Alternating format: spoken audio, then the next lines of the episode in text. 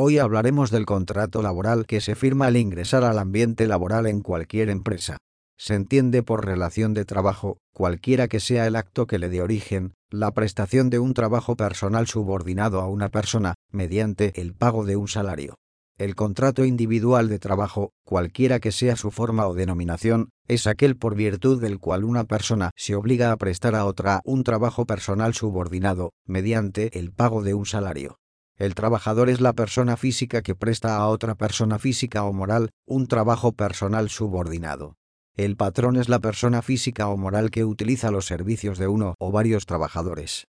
Por lo que el patrón y el trabajador, en virtud de la relación laboral, tienen derechos y obligaciones recíprocas y con esta virtud de la relación o del contrato de trabajo, el trabajador presta de manera subordinada al patrón servicios o actividades que pueden ser de tipo intelectual, material o mixto. El patrón recibe estos servicios o actividades y paga por ellos al trabajador un salario.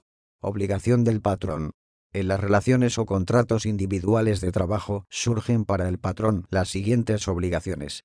Cumplir con las disposiciones de las normas del trabajo, pagar a los trabajadores salarios e indemnizaciones, proporcionar a los trabajadores útiles, instrumentos y materiales de trabajo y un local seguro para guardarlos, abstenerse de maltratar a los trabajadores, expedir a solicitud de los trabajadores constancia escrita relativa a sus servicios, número de días trabajados y salario percibido, proporcionar capacitación y adiestramiento a sus trabajadores, cumplir con las normas oficiales en materia de seguridad, salud y medio ambiente de trabajo, proporcionar a las mujeres embarazadas la protección que establezcan los reglamentos, otorgar permiso de paternidad de cinco días laborables con goce de sueldo a los hombres trabajadores por el nacimiento de sus hijos o adopción de un infante, obligación del subordinado.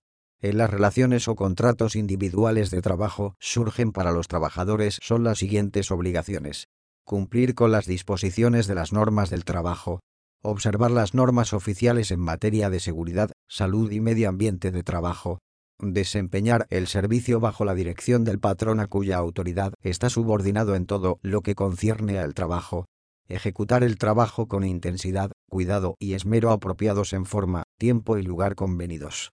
Dar aviso al patrón, salvo caso fortuito o fuerza mayor de las causas justificadas que le impidan concurrir a su trabajo, dar buen uso a útiles, instrumentos y materiales de trabajo que les haya dado el patrón para el trabajo, observar buenas costumbres, poner en conocimiento del patrón las enfermedades contagiosas que padezcan, guardar los secretos técnicos, comerciales y de fabricación de los que tengan conocimiento en virtud del trabajo que desempeñen.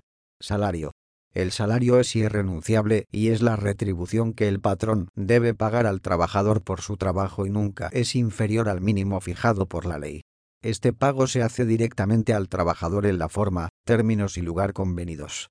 El salario debe ser lo suficiente para satisfacer las necesidades normales de un jefe de familia en lo material, social, cultural y para proveer educación obligatoria a los hijos.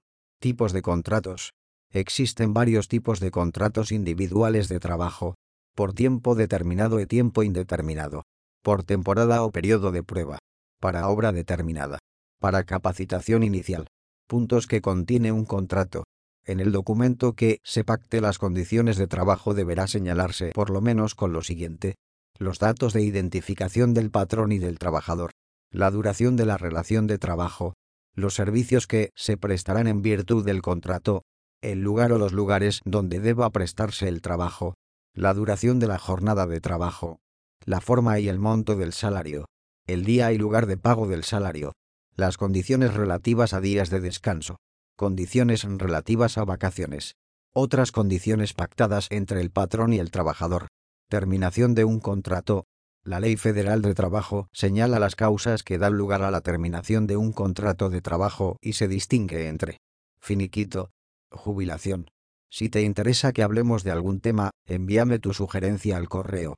Nos vemos en el próximo tema.